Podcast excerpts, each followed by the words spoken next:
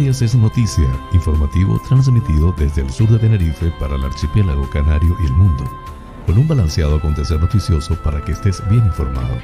José Francisco González te brindará las noticias de una manera agradable y sin sobresaltos para que estés al día. Canarias es noticia porque la información es poder. Hoy es lunes 27 de diciembre del 2021. Amigas amigos, sean todos bienvenidos a este espacio informativo transmitido desde el sur de la isla de Tenerife por MDQ Radio Tenerife 107.6 FM en el dial a las 7 y a las 18 hora Canarias y en streaming por todas sus redes sociales. Desde el norte de la isla, ICO de los Vinos transmite Tenerife VIP a través de la website www.tenerifevipradio.com. Emite el noticiero a las 8 y a las 20 horas. También puedes acceder al programa a través del prestigioso portal de noticias hellocanarias.es. Canarias es noticia con las informaciones más importantes del archipiélago canario, nacionales de España e internacionales. Soy José Francisco González y estoy muy complacido de llevarles este formato intentando les resulte balanceado, neutro y agradable a pesar del convulso mundo en que vivimos. Dicho esto, manos a la obra.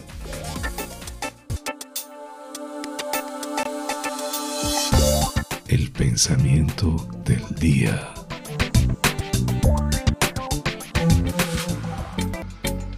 Me disculpo con aquellos a quienes no les agrado, pero dejar de ser yo para complacer a otros es autoflagelarme.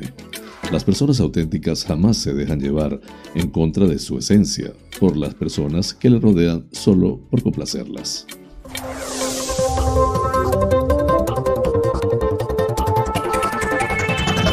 Flash informativo. Titulares del día. Termina la erupción del volcán Cumbre Vieja de La Palma. Sanidad admite que no todas las vacunas han evitado igual los contagios de coronavirus. Pedro Sánchez visita por octava vez La Palma tras el fin de la erupción volcánica. Las empresas avisan de fuertes caídas de la inversión si no se prorroga la RIC. La Gomera. Los destrozos producidos por vándalos en Valle Hermoso obligan a clausurar el pueblo de Papá Noel. La Gomera destinan 7,6 millones de ayudas a más de mil ganaderos para superar crisis. La Palma. El Ayuntamiento de Breña Baja acomete estos días nuevos trabajos encaminados a mejorar la eficiencia de la red de agua. El Ayuntamiento del Paso en La Palma comunica que ha finalizado el segundo reparto de ayudas económicas a los afectados por el, volcán. El Cabildo de Lanzarote participa en la plantación de 150 hectáreas para la campaña de siembra. Aría, en Lanzarote, pone a disposición del Ministerio del Interior el suelo para el nuevo CIBE. Fuerteventura, el PP califica de chapuza el plan estratégico deportivo capitalino. El Partido Socialista muy crítico con la gestión del Cabildo de Fuerteventura. Gran Canaria Nochebuena sin incidentes y con 800 kilos de basura en la ciudad, 500 kilos de residuos más que en el 2020. El Belén de Arena se consolida como el gran reclamo navideño de la capital Gran Canaria. Trasladan a Gran Canaria a 40 inmigrantes de una patera con el motor averiado. El Teide y las cumbres de Tenerife renuevan su certificación Starlight hasta el 2025. San Miguel concede 185 mil euros en ayudas al estudio. Arona, Andrés Suárez, el Chojín y Pat John Bett, protagonistas del concierto Canción de Autor y Rap En Nacionales, Garamendi advierte de que si se cambia una coma de la reforma laboral, quizá la COE se retire del acuerdo. Sanidad admite que no todas las vacunas han evitado igual los contagios de coronavirus. En internacionales muere Desmond Tutu, un símbolo de la lucha contra el apartheid en Sudáfrica. Un año después del Brexit, la mayoría de los británicos consideran que el acuerdo ha salido mal. Informativo. El tiempo en Canarias.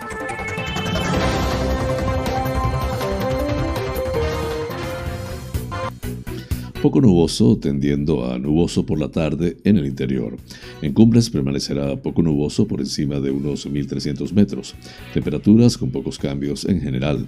Probabilidad de ligero ascenso en las mínimas. Viento del nordeste flojo con brisas tendiendo a componente este por la tarde. Las temperaturas entre los 12 y los 28 grados centígrados en las Islas Afortunadas. Flash informativo. Noticias Comunidad Autonómica.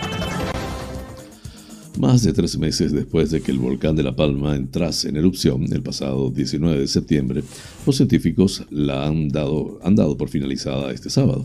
Tal y como han confirmado, el último día de la erupción fue el 13 de diciembre, la fecha en la que se detuvo la señal de tremor y declinaron todos los parámetros del volcán. No obstante, aunque la erupción ha terminado, los riesgos persisten, ya que los gases, las cenizas y el calor siguen presentes, han alertado las autoridades canarias. Las portavoces científicas del Plan de Prevención de Riesgo Volcánico PEVOLCA, María José Blanco y Carmen López, del Instituto Geográfico Nacional, han detallado algunos de los parámetros que hay que seguir observando durante un tiempo, puesto que la conclusión de la erupción no tiene por qué implicar el final de algunos peligros asociados al fenómeno volcánico, necesariamente el fin de la reactivación magmática en Cumbre Vieja. En ese sentido, las expertas han advertido de que la sismicidad o pequeñas deformaciones del terreno son remanentes de la erupción que pueden permanecer varios meses una vez que se ha dado por concluido este proceso y que se producen por reajustes del sistema. Por ello, ambas han puesto como ejemplo lo ocurrido en la erupción submarina de la isla del Hierro hace 10 años, cuyo reajuste del volcán Tagoro duró casi dos años. Mientras subsista riesgo o peligro de se mantendrá activo el PEVOLCA, ha señalado el consejero canario Julio Pérez, responsable del operativo y director del PEVOLCA, quien no calcula que se desactive a corto plazo. En la misma línea se ha manifestado también Miguel Ángel Marcuende, portavoz del comité director del PEVOLCA, quien ha insistido en que la emergencia no está terminada y queda un arduo trabajo para reponer servicios esenciales y seguir monitoreando los gases del volcán.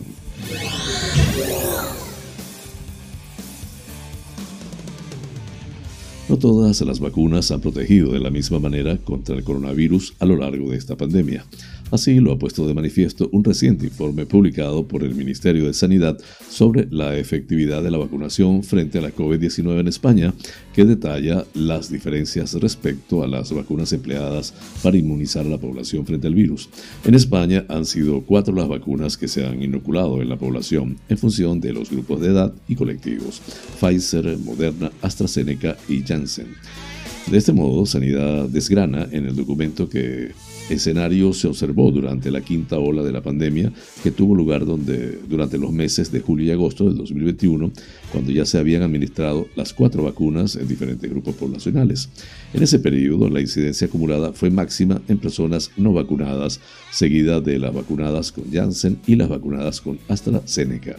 Según Sanidad, en estos grupos se ha venido incrementando la incidencia desde el mes de noviembre, excepto en los vacunados con Janssen, en los que el incremento se ha frenado posiblemente por la administración de una dosis de refuerzo con vacuna ARNM en dicho grupo. Así, el departamento que dirige Carolina Darias establece una comparativa en la que las vacunas de Janssen y AstraZeneca por sí solas son las que han evitado menos contagios frente a las vacunas de ARNM de Pfizer y Moderna, así como las opciones en las que estos sueros se han combinado con las dos vacunas anteriores. Tal y como subraya Sanidad, las personas vacunadas con Pfizer, Moderna y pauta heteróloga de AstraZeneca y vacuna ARNM han mostrado la menor incidencia en todo el periodo.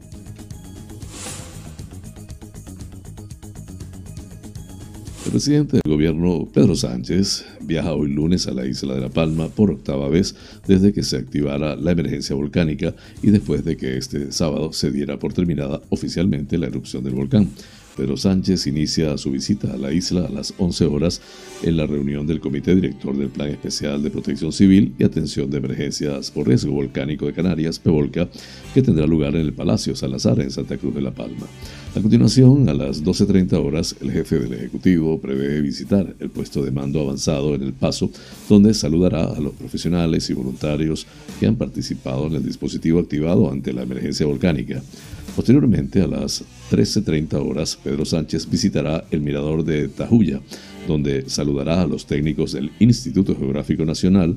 Este sábado 24 de diciembre se dio oficialmente por finalizada la erupción, una declaración que el presidente recibió como el mejor regalo de Navidad en su cuenta de Twitter.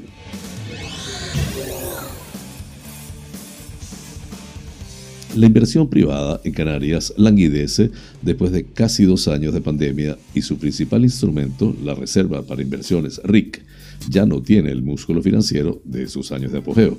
Los empresarios cuyas dotaciones nutren a este incentivo del régimen económico fiscal REF alertan con caídas de los fondos destinados a la reserva en 2020 y 2021 que superan el 40%, por lo que reclaman que peticiones como la prórroga en 2022 de las dotaciones de 2017 se acepten para poder mantener la inversión y que no solo sea el sector público el que tire de la recuperación de la actividad económica en el archipiélago. La recesión económica del 2008 afectó directamente a la caída de los beneficios empresariales y como consecuencia las dotaciones de la reserva cayeron de forma drástica hasta un 42%. Del punto álgido alcanzado en 2006 con 2.302 millones de euros, se pasó cinco años después, en 2011, a 543 millones de euros, lo que evidencia el impacto que tuvo la recesión en las empresas canarias. La paralización de la actividad económica y del principal sector de las islas, el turismo, trae de nuevo a la actualidad el impacto del paro motivado por el COVID sobre la reserva y los empresarios temen que el desplome de dotaciones a la RIC supere el 40% de la crisis anterior, ya que la caída de los beneficios de las empresas ha sido muy brusca en tan poco tiempo y la atonía ha predominado en este año que está a punto de finalizar.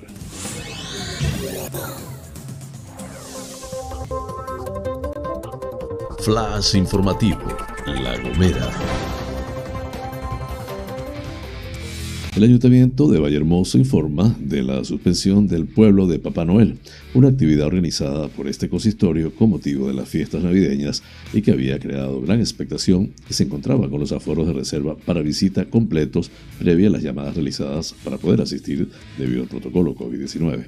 Una serie de vándalos causaron destrozos en los equipos de iluminación y, y en gran parte del recorrido que realizaban los niños y niñas para poder disfrutar de esta atracción que a criterio del ayuntamiento ha quedado gravemente afectada y sin posibilidad de recuperación. El consistorio municipal confirma que lo sucedido está ya en manos de las autoridades competentes para poder localizar a los responsables y apela al civismo para evitar que actos de este tipo puedan producirse, algo que ha destrozado también las ilusiones de tantos niños durante estos días de Navidad.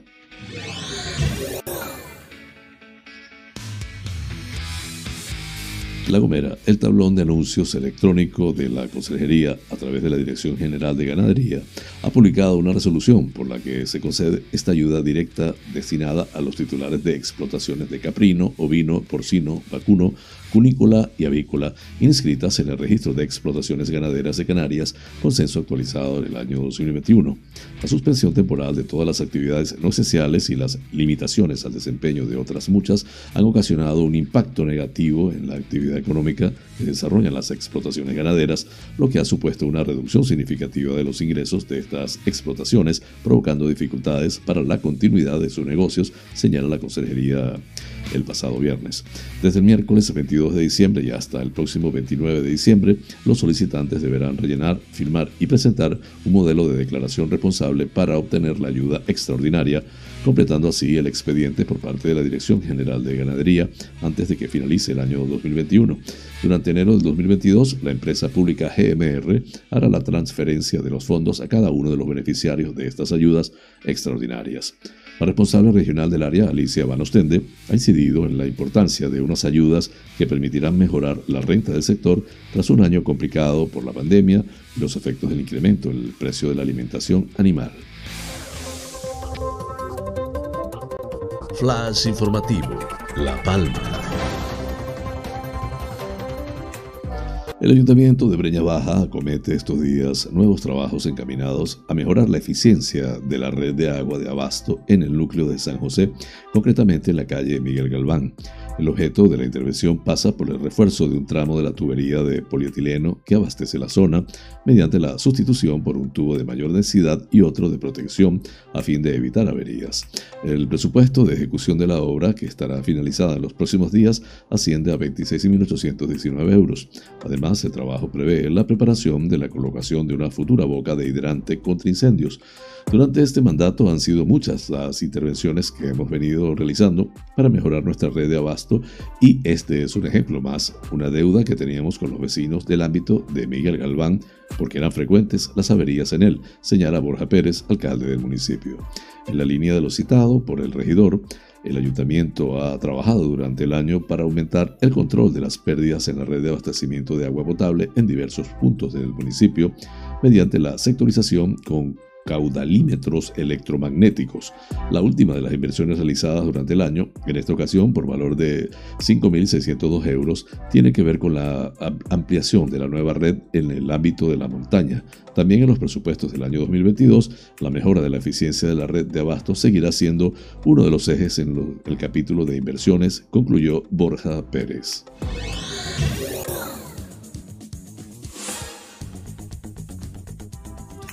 El Ayuntamiento del Paso comunica que ha finalizado el segundo reparto de ayudas económicas a los afectados por el, volcán provenientes de los fondos que han sido donados solidariamente por la gente.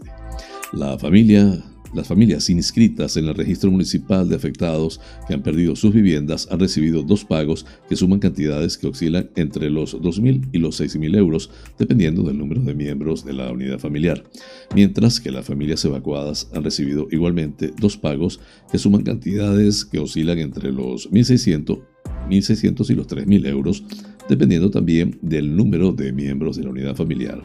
Los beneficiarios de las ayudas provenientes de las dotaciones o donaciones solidarias no tendrán en ningún caso que justificar el destino de las cantidades recibidas ni en el primero ni en el segundo pago. Tras finalizar este segundo reparto, aún quedan fondos de las donaciones solidarias recibidas a las que pueden acogerse las personas que, siendo afectadas por la erupción, aún no se hayan inscrito en el registro municipal de afectados y para quienes puedan sufrir daños o pérdidas en sus propiedades derivadas de la emergencia. Flash informativo, Lanzarote. El Cabildo de Lanzarote participa en la plantación de 150 hectáreas para la campaña de siembra 2021-2022. Han sido sembrados 10.000 kilogramos de trigo conjuntamente con semillas de cebada, centeno y lentejas con el objetivo de conservar y aumentar las especies de fauna silvestre en general y las cinegéticas en particular. El consejero Hugo Delgado destaca que este tipo de actuaciones va a producir un beneficio a la fauna no solo cinegética, sino también a las especies salvajes sobre todo de las esteparias, ya que no solo se le proporciona alimento, sino que también obtienen refugio y lugares de cría. Las semillas utilizadas este año han sido trigo plantado conjuntamente con cebada, centeno y lenteja. Todas estas semillas son aptas para consumo humano y no transgénicas. Además, todas ellas son cultivos tradicionales de la isla de Lanzarote. Las zonas a cultivar y sus dimensiones van en función de la disponibilidad de los terrenos, pero se hace necesario la combinación de parcelas roturadas con otras sin roturar, las cuales se van cambiando de un año a otro, fomentando con ello la aparición de semillas naturales, con lo que se evita la pérdida de riqueza en el medio.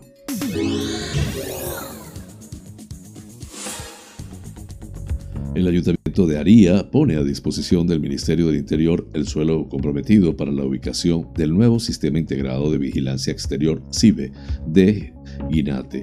Cumpliendo con lo pactado inicialmente con los representantes de dicho ministerio, el consistorio acordó con los propietarios del suelo, así como con la parte pública de los terrenos colindantes al mirador de Guinate, sucesión para una nueva y mejor ubicación de este radar fundamental para frenar el avance de la crisis migratoria en Lanzarote. Tras los reiterados intentos del gobierno central de emplazar el radar en un vial que atentaba contra el medio ambiente, sin proceder además a la expropiación de dicho vial, ante la firme negativa municipal, se ha acordado finalmente ceder un espacio adecuado para este fin. Por otra parte, se ha solicitado además al Ministerio del Interior subsanar la avería del radar ubicado en Trujillo, que lleva tres años sin funcionar para que éste cumpla con el objetivo de su instalación. El ayuntamiento espera sensibilidad por parte del gobierno central ante las peticiones municipales y que la red de vigilancia sea una realidad y podamos mejorar la gestión de la crisis migratoria que tanto ha afectado.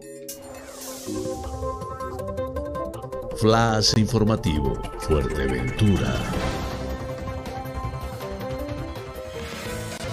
Los concejales del Partido Popular en Puerto del Rosario, Fernando Enseñat, Ignacio Solana y Clara Peña, manifiestan que votarán en contra del plan estratégico deportivo que el grupo de gobierno llevará a pleno el próximo lunes decir hoy, porque no cumplen con los requisitos mínimos necesarios para ser aprobado, ya que ni es un plan, ni es estratégico, ni recoge la planificación deportiva del municipio. El plan que presenta el alcalde y su grupo de gobierno nace estéril, ya que carece de un proyecto estratégico que recoja las necesidades y demandas deportivas del municipio, así como de las medidas concretas para implementar una política deportiva en Puerto de Rosario, afirma en nota de prensa.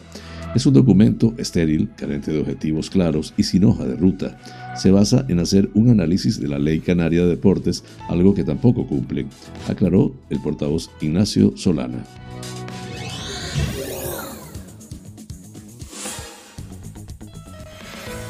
El Partido Socialista Canaria y el PSOE afirma en nota de prensa enviada este domingo 26 de diciembre que suspende con un muy deficiente la gestión realizada por el presidente Sergio Lloret y sus socios de Coalición Canaria y PP al frente del gobierno en el Cabildo Insular, con un balance muy pobre en lo que se refiere a la ejecución presupuestaria, demasiados excesos de propaganda y demagogia y una dinámica política involucionista que pone incluso en peligro la recuperación social y económica de Fuerteventura.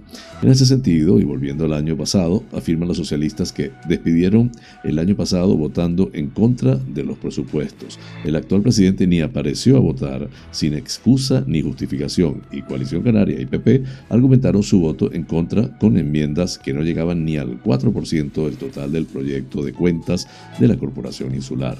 Con esta decisión política irresponsable retrasaron la aprobación del mayor presupuesto de la historia para Fuerteventura, causando un grave perjuicio a la isla. Sin embargo, así pudieron escenificar una crisis de gobierno que era lo que les convenía para avanzar en sus planes y conspiraciones para hacerse con el gobierno.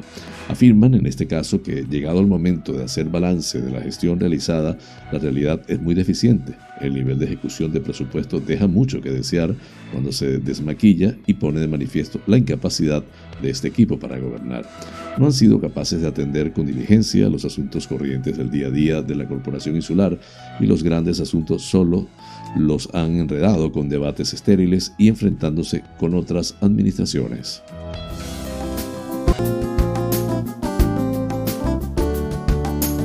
Vida sana. Esta semana que comienza la voy a dedicar a las hierbas, efectos y beneficios para la salud. Las hierbas tienen propiedades que pueden ayudar a aliviar molestias y alteraciones menores diversas. Sin embargo, hay que tener en cuenta que estas suponen un alivio de los síntomas y una ayuda a la mejora de la cicatrización de heridas, pero no pueden sustituir los tratamientos médicos convencionales ni hacer desaparecer enfermedades graves. A continuación, las propiedades y beneficios de las principales hierbas curativas. Manzanilla la reina de las infusiones. La manzanilla o camomila es una de las hierbas curativas más conocidas y utilizadas a la hora de intentar tratar y reducir el dolor y malestar del tracto gastrointestinal. También tiene un efecto relajante y antiinflamatorio, algo que la hace útil para tratar dolores musculares o de cabeza. Además posee propiedades antibacterianas que hacen que se utilice también para limpiar heridas o como enjuague. Continuamos con el romero condimento habitual en nuestras cocinas. El romero es una hierba que tiene propiedades medicinales relevantes, rico en antioxidantes y con una gran cantidad de componentes esenciales para la salud. Esta planta contribuye a retrasar el envejecimiento y muerte celular causado por radicales libres, además de contribuir a mejorar la concentración y el rendimiento y aliviar y potenciar la recuperación ante problemas respiratorios o digestivos, incluyendo la facilitación de la expulsión de gases, facilitar la menstruación y aumentar los niveles de energía. También tiene, entre otras propiedades, antibacterianas, protectoras del hígado, cicatrizantes, expectorantes y analgésicas. Eso sí, como la mayoría del resto de exponentes de esta lista, en exceso puede resultar tóxico. En el tercer lugar, la salvia. Otra hierba medicinal conocida es la salvia, la cual, pese a tener propiedades abortivas y estar contraindicada en personas con problemas renales o en madres lactantes y poder llegar a ser tóxica en cantidades tiene propiedades antibióticas y antisépticas, disminuye la diarrea y la glucemia, provoca la activación del apetito y aumenta la energía y ayuda a disminuir inflamaciones y dolores intestinales. Asimismo, es relajante a nivel muscular y parece facilitar la estimulación y la actividad cognitiva. Mañana y resto de días de la semana les seguiré hablando de las bondades de las hierbas curativas. Este programa es presentado por fina cortesía de los siguientes sponsors.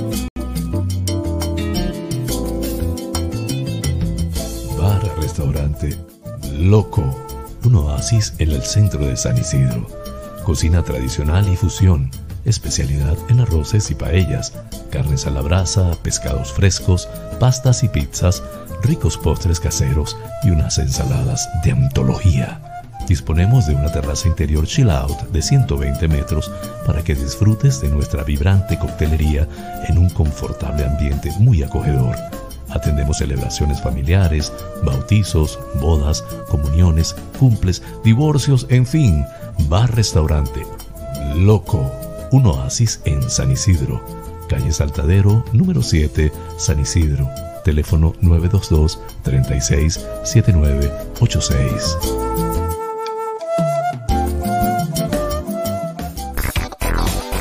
Wheeler Dealer Las Chafiras. Venta de vehículos de ocasión seminuevos con seguro, traspaso y garantía. Recibimos tu actual vehículo como parte de pago con una tasación justa. En traspasos y matriculaciones de autos de otros países somos expertos. Déjanos el papeleo y disfruta tu coche al máximo. Además, en Wheeler Dealer Las Chafiras hacemos mantenimiento pre-TV, mecánica ligera, cambio de aceite y filtro de tu coche con un servicio profesional y a precios inigualables. Visítanos en Avenida Tembel 49 Las Chafiras, teléfono 922-736-451 o visítanos en nuestra website www.wheelerdealertenerife.com. Wheeler Dealer Las Chafiras. Ven, conócenos y compruébalo.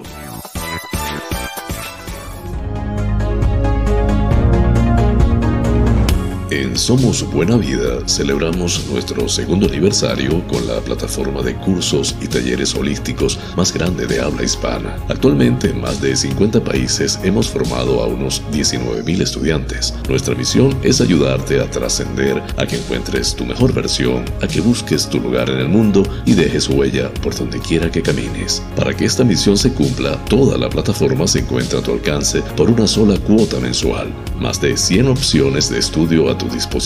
Configuraciones familiares, biodecodificación, programación neurolingüística, coaching, training de vida, inteligencia emocional, hipnosis ericksoniana, trance generativo, meditación, geometría sagrada, flores de Bach, aromaterapia, tarot y mucho más. Contáctanos por la website somosbuenavida.com.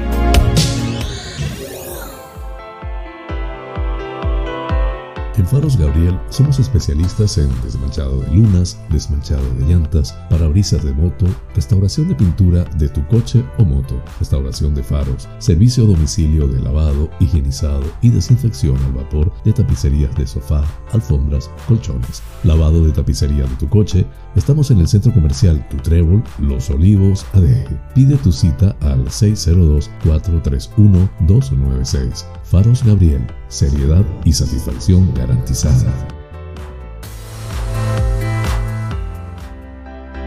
Tal día como hoy, efemérides.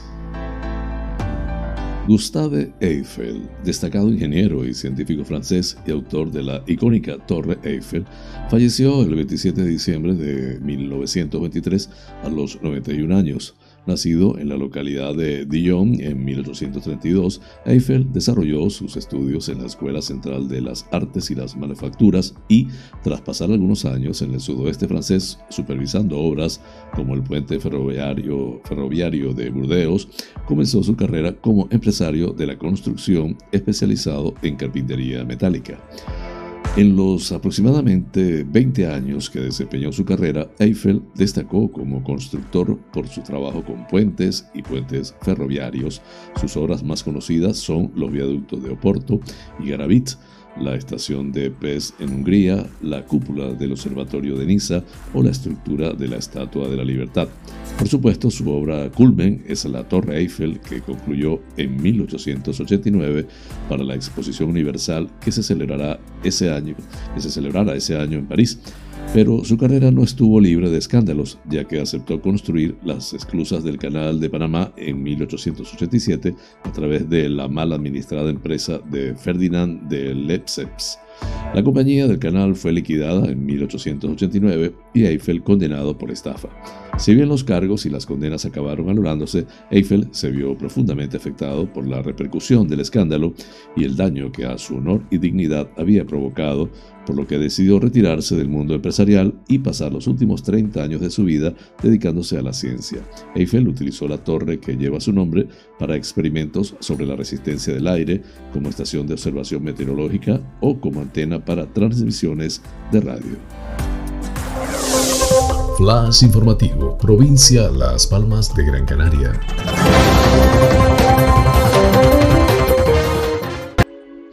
El Ayuntamiento de Las Palmas de Gran Canaria informa que el dispositivo especial coordinado entre el área de seguridad y emergencias y el servicio de limpieza para la Nochebuena ha finalizado sin incidencias de importancia en materia de seguridad y con un balance de 800 kilos de residuos recogidos, 500 más que el año pasado. El consistorio capitalino desplegó en la madrugada de este viernes un dispositivo especial con 49 operarios y 21 máquinas encargadas para limpiar en diversos lugares de ocio nocturno de la ciudad como el casco histórico de Vegueta, Triana, el Parque Romano, Mesa y López, la zona Puerto Siete Palmas y las inmediaciones del área comercial de Tamaraceite. Este refuerzo de limpieza finalizó su labor a las 9 horas, si bien las áreas principales en las que se desarrollaron eh, se recuperó la normalidad a las 5 horas, cabe reseñar que en la noche del 24 de diciembre se han recogido 500 kilos de residuo más que en 2020, donde fueron recogidos 300 kilos y se aplicaron 224 mil litros de agua para baldear todos los espacios públicos en los que se desarrolló el operativo. 176 mil litros más que el pasado año, en los que se utilizaron 48 mil litros. No se produjeron incidencias destacables en la Nochebuena, registrándose desde el Centro Municipal de Seguridad y Emergencias un total de ocho intervenciones, dos de ellas producidas por alcoholemias positivas, un incumplimiento de horario de cierre en un local de ocio nocturno, dos detenciones por agresión y daños contra la propiedad, una actuación debido a un pequeño incendio y una detención por tráfico de drogas.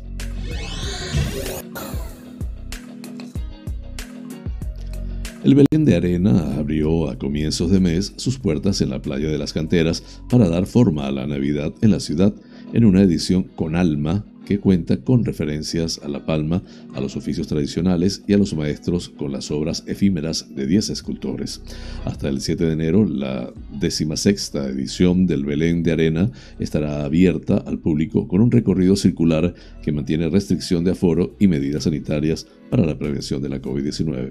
Con 1.500 metros cuadrados de espacio y esculturas modeladas con 2.000 toneladas de arena, entre las novedades de este año está la participación de 10 escultores de 8 países, también dos canarios, además de varias esculturas de reconocimiento y apoyo a la isla de La Palma, cuatro imágenes dedicadas al mundo rural y a los oficios tradicionales como la ganadería o la alfarería modeladas por Rodrigo César de Magallanes, Portugal, y Johannes Christoffel, Holanda.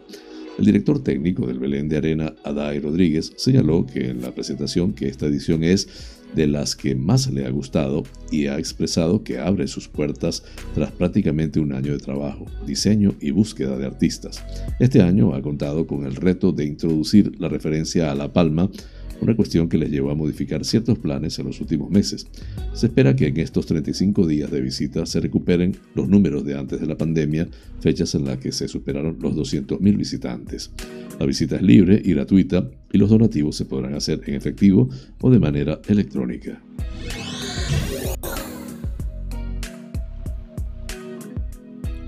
La Salvamar Macondo trasladó la noche de este viernes al muelle de Arguineguín, en Gran Canaria, a 40 inmigrantes magrebíes que rescató de una patera que tenía el motor averiado y que se encontraba a unos 26 kilómetros al sur de la isla.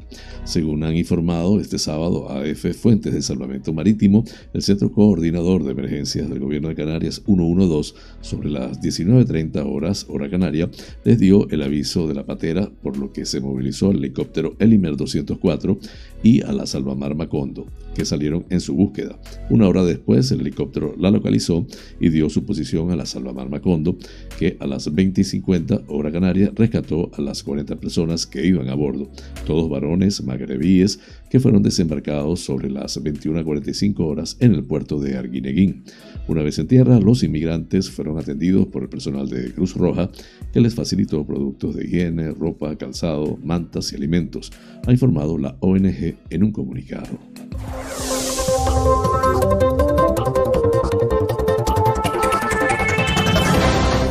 Informativo, provincia Santa Cruz de Tenerife. La Fundación Starlight ha renovado las certificaciones del Parque Nacional del Teide y las cumbres de Tenerife como destino turístico Starlight y reserva Starlight respectivamente, lo que vale la calidad del cielo tinerfeño para la observación de estrellas y su posicionamiento como destino para el astroturismo en Europa. Ambas certificaciones se prolongarán hasta el año 2025, fecha en la que tendrá lugar una nueva evaluación. El presidente del Cabildo, Pedro Martín, señala que la obtención de esta renovación certifica que tanto el Parque Nacional del Teide como las cumbres de la isla continúan manteniendo las cualidades y la excelente calidad que los llevó a conseguir sus primeras certificaciones como lugares para la observación de estrellas. Martín destaca la satisfacción que supone haber cumplido los exigentes parámetros establecidos por la Fundación Starlight y asegura que la isla se ha consolidado como destino destacado para el astroturismo. La calificación de reserva Starlight a las cumbres de Tenerife, con núcleo en el Parque Nacional del Teide y una zona adyacente delimitada por la corona forestal, implica la existencia de un compromiso por la defensa de la calidad del cielo nocturno y el acceso a la luz de las estrellas en el que se mantienen intactas las condiciones de iluminación natural y nitidez.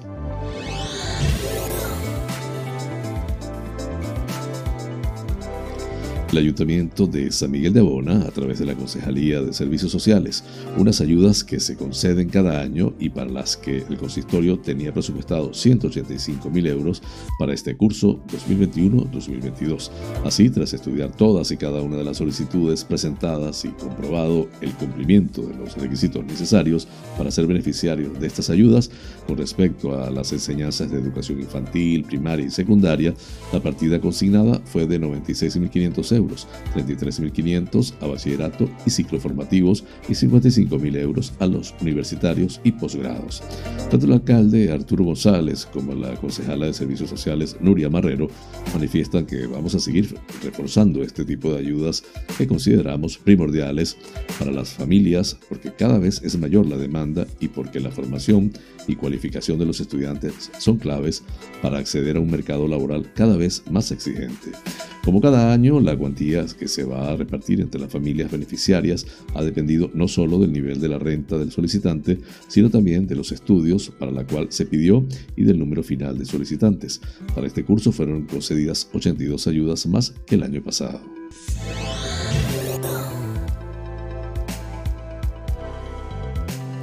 El Ayuntamiento de Arona, a través del área de juventud, organiza el concierto Canción de Autor y Rap con los artistas Andrés Suárez, el Chojín y la tinerfeña Pat Jobet.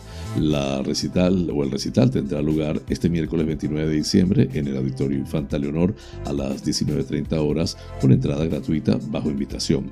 El Chojín, Andrés Suárez y la tinerfeña Pat Jobet pondrán letra y melodía al concierto Canción de Autor y Rap que tendrá lugar el próximo jueves 29 de diciembre a las 19.30 horas en el Auditorio Infanta Leonor de los Cristianos. La entrada será gratuita, obteniendo previamente la invitación. El concierto está organizado por el área de juventud del Ayuntamiento de Arona con el fin de enriquecer la oferta sociocultural del municipio. Además, esa misma tarde se contará con la presencia de la asociación Incluyeme Tenerife para que todas las personas que lo deseen puedan hacer un donativo de manera voluntaria. Incluyeme es una asociación sin ánimo de lucro que trabaja por dar visibilidad las personas con diversidad funcional. La retirada de invitaciones se puede realizar a través de la web oficial del ayuntamiento, arona.org, y de manera presencial de lunes a viernes en el Centro Cultural de los Cristianos de 9 a 14 horas.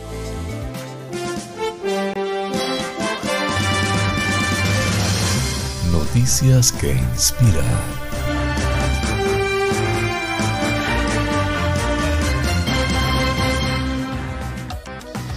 John Johnson es un estudiante de 12 años de edad de Muskogee en Oklahoma, Estados Unidos, que demostró que ayudar a los otros y aplicar lo aprendido en su clase de habilidades para la vida es algo natural en él.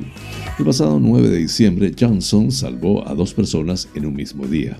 El primero fue uno de sus compañeros de la escuela pública de Muskogee, que estaba ahogándose con una tapa de una botella, y el segundo, una mujer con discapacidad que intentaba salir de su casa en llamas, informó News on Six. El estudiante puso en práctica la maniobra de Hemlich que aprendió por medio de un vídeo, logrando que el chico expulsara la tapa y le salvó la vida. Según el relato de los testigos, cuando lo hizo, el tapón de la botella salió disparado, agregó. Más tarde, ese mismo día, ayudó a una mujer con discapacidad a salir de su casa en llamas. Sin dudarlo, la apoyó para ponerla fuera de peligro. La parte trasera de la casa tenía un incendio y aunque ella estaba saliendo, el joven vio que iba muy lento, por lo que decidió tomar acción. Pensé, oh, no se está moviendo lo suficientemente rápido, así que corrí al otro lado de la calle y la ayudé, dijo el estudiante en una entrevista con News on Six. Era una señora con discapacidad y estaba saliendo de su casa, agregó. Estaba en su porche, pero pensé en ser un buen ciudadano, cruzar y ayudarla a subir a su camioneta e irse. El joven, que ha expresado su deseo de ser paramédico, además es, descrito por la directora como un alma bondadosa y muy querido por sus compañeros y el personal de la escuela. Posteriormente, el 15 de diciembre, Dabjon recibió un reconocimiento por parte de representantes del Departamento de Policía de Muskogee, de la Oficina del Sheriff del Condado de Muskogee y de las escuelas públicas de Muskogee por sus honorables acciones. El subcomisario Greg Martin le entregó a Dabjon un certificado que lo acredita como ayudante honorario de la Oficina del Sheriff del Condado de Muskogee, explicó el departamento en una publicación del Facebook. Todos estamos muy orgullosos de ti, Dabjon, se lee en la publicación. Por su lado, la madre de Dabjon, la Toya Johnson, se muestra orgullosa y explicó que no le sorprendieron las acciones de su hijo, seguramente porque ella misma ha sido parte de la formación de este ejemplar joven. Simplemente soy una madre orgullosa, señaló. Un noble joven que mostró que además de tener las habilidades, tiene un gran corazón que lo impulsa a ayudar a otros, por lo que seguramente será un gran paramédico de grande. La fuente, como siempre, de Epoch Times en español. Flash informativo. Noticias nacionales. El presidente de la organización empresarial COE, Antonio Garamendi, ha afirmado que la reforma laboral no es cosmética y considera que ha ganado el país.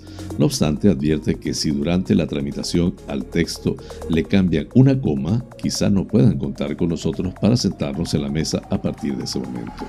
En una entrevista concedida al correo Garamendi analiza la reforma laboral pactada con el gobierno central, comisiones obreras y UGT y valora que se logre estabilidad, seguridad jurídica, buen clima, distensión y una imagen impecable frente a las instituciones europeas. Tras recordar que se viene de nueve años en donde el término que más se escuchaba era derogación, afirma que lo acordado no es cosmética y no ha ganado nadie. Bueno, ha ganado el país, añade. Uno de los objetivos que yo me había propuesto es sacar la política del mundo de la empresa, cada uno a lo suyo. Yo me siento con el gobierno que han elegido los españoles, igual que mis compañeros de Confebasc, que se sientan con un ejecutivo de un color político diferente en Euskadi. Mi obligación es mantener a COE alejada de la política partidaria, argumenta. En este contexto, destaca que una legislación que nace de un acuerdo tiene unos valores muy importantes y no se puede sustituir de cualquier forma, por lo que no sería aconsejable que un gobierno pretenda romper eso en el futuro. Respecto a la necesidad que tiene ahora el gobierno para alcanzar mayorías en el Congreso que permitan sacar adelante la reforma, Garamendi indica que ese es un trabajo ese es su trabajo. Nosotros hemos hecho el nuestro. Y ahí solo tengo que hacer una advertencia. Si al texto le cambian una coma, quizá no puedan contar con nosotros para sentarnos en la mesa a partir de ese momento. Los acuerdos se alcanzan para cumplirlos, advierte.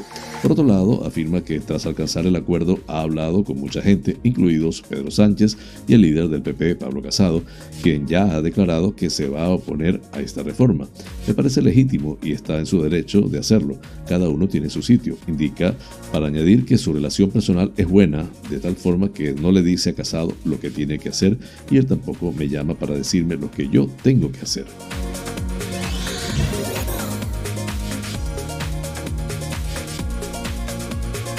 Todas las vacunas han protegido de la misma manera contra el coronavirus a lo largo de esta pandemia.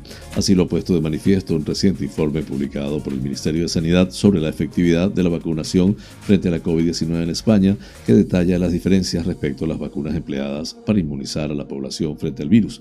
En España han sido cuatro las vacunas que se han inoculado en la población en función de los grupos de edad y colectivos Pfizer, Moderna, AstraZeneca y Janssen. En este modo, o de este modo, Sanidad desgrana en el documento que el escenario, qué escenario se observó durante la quinta ola de la pandemia que tuvo lugar durante los meses de julio y agosto del 2021, cuando ya se habían administrado las cuatro vacunas en diferentes grupos poblacionales. En ese periodo, la incidencia acumulada fue máxima en personas no vacunadas, seguida de las vacunadas con Janssen y las vacunadas con AstraZeneca. Según Sanidad, en estos grupos se ha venido incrementando la incidencia desde el mes de noviembre, excepto en las vacunados con Janssen, en los que el incremento se ha frenado, posiblemente por la administración de una dosis de refuerzo con vacunas ARNM en dicho grupo. Así, el departamento que dirige Carolina Darias establece una comparativa en la que las vacunas de Janssen y AstraZeneca por sí solas son las que han evitado menos contagios frente a las vacunas de ARNM de Pfizer y Moderna, así como las opciones en las que estos sueros se han combinado con, los dos, con las dos vacunas anteriores. Tal y como subraya Sanidad, las personas vacunadas con Pfizer, Moderna, y pauta heteróloga de AstraZeneca y vacuna ARNM han mostrado la menor incidencia en todo el periodo. Así culminamos las noticias nacionales. Flash informativo. Noticias internacionales. El arzobispo sudafricano Desmond Tutu eh, símbolo de la lucha contra el apartheid en Sudáfrica, ha muerto a los 90 años en Ciudad del Cabo, según ha anunciado este domingo el presidente sudafricano Cyril Ramaphosa. Tutu, que recibió el Nobel de la Paz en 1984 por su activismo contra el régimen de segregación racial, había sido hospitalizado a principios de mes a causa de una infección. Sudáfrica le recordará para siempre por su risa amable, por ejercer de brújula moral en los tiempos más oscuros y por echarse la espalda junto a líderes como Nelson Mandela la espinosa tarea de reconciliar a la nación tras la conquista de la democracia en 1994. Tutu fue también un referente en la resolución de conflictos. Se pronunció en varias ocasiones sobre el proceso de paz en el País Vasco, primero instando a ETA al alto el fuego y posteriormente haciendo campaña por la puesta en libertad de Arnaldo Otegui. La muerte del arzobispo emérito Desmond Tutu es otro episodio de duelo nacional en la despedida a una generación de destacados sudafricanos que nos han entregado una Sudáfrica liberada, ha comentado Ramaphosa en un comunicado emitido por el gobierno sudafricano. El mandatario ha expresado en nombre de todos los sudafricanos su profunda tristeza tras la muerte de esta figura esencial de la historia del país y ha destacado su extraordinaria inteligencia, su integridad y su fuerza en la lucha contra el apartheid.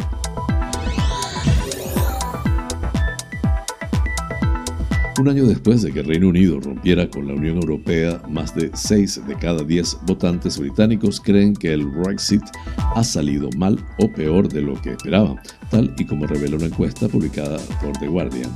La encuesta de la compañía analista Opinion, realizada una semana después de que el ministro a cargo del Brexit, Lord Frost, dimitiera en protesta por las restricciones para frenar el coronavirus del gobierno de Boris Johnson, también muestra que el 42% de las personas que votaron a favor de abandonar la Unión Europea en 2016 tienen una visión negativa de cómo ha resultado el Brexit hasta ahora.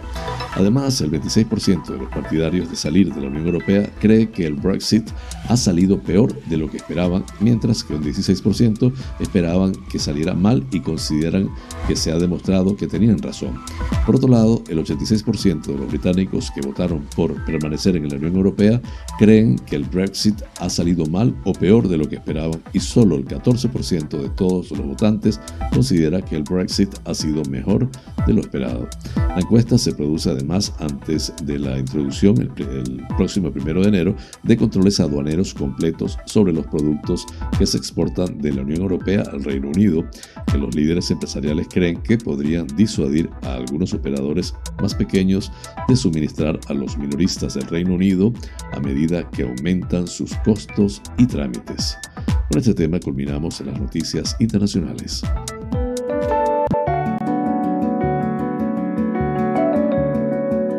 Los astros hablan. Un viaje por el maravilloso mundo de los signos del zodíaco.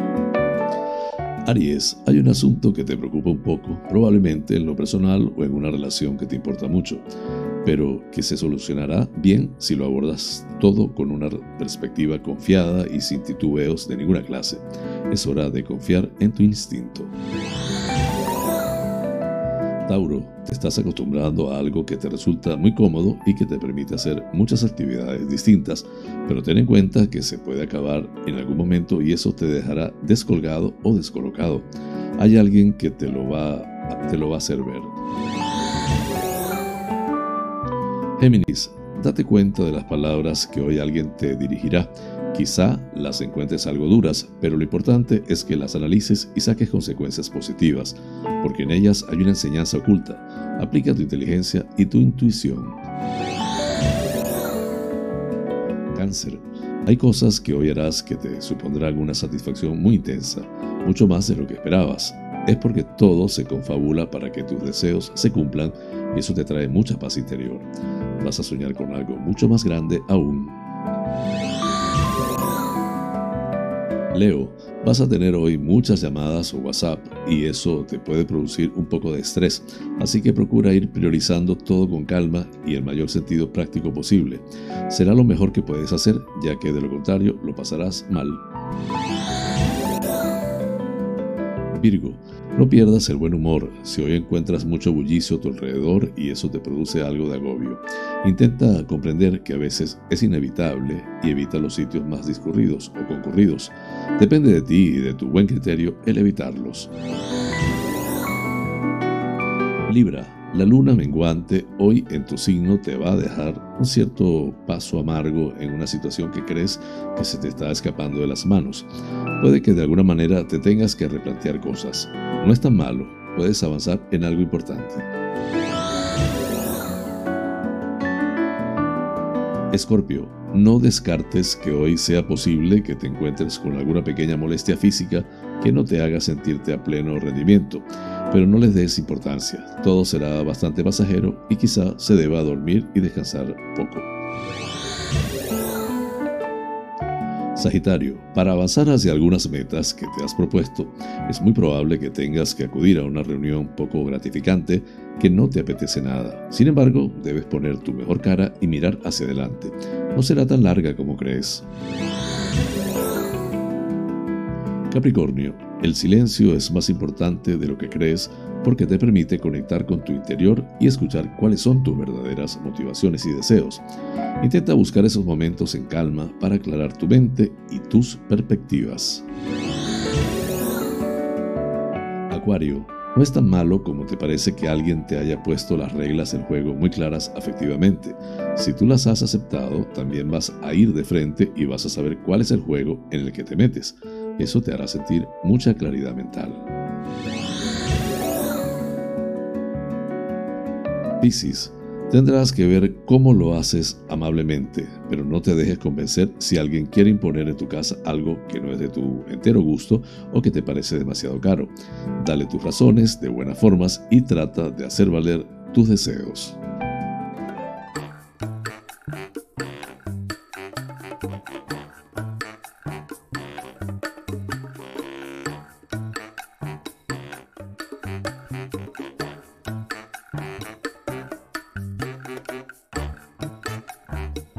Amigas y amigos, hemos llegado al final del programa, deseando les haya resultado agradable. Realmente es un auténtico placer llegar a ustedes desde esta pequeña y hermosa isla de Tenerife, perteneciente a las Islas Afortunadas, en el Océano Atlántico, hasta los sitios más recónditos del planeta. En muchos de esos lugares se encuentran espectadores canarios. Vaya hasta ellos y a todos en general, con especial cariño, este programa. Por mi parte, les invito para mañana a la misma hora y por el mismo lugar para encontrarnos con el acontecer de las Islas Canarias y del mundo. En la dirección, producción y presentación del informativo, quien tuvo el inmenso placer de acompañarles, José Francisco González. Como siempre, invitándoles a suscribirse a mi canal de YouTube, Canarias es Noticia en Directo, dar un like, compartir si les parece y activar las notificaciones. Así pues, me despido con la eficaz frase, es mejor ocuparse que preocuparse. Hasta mañana.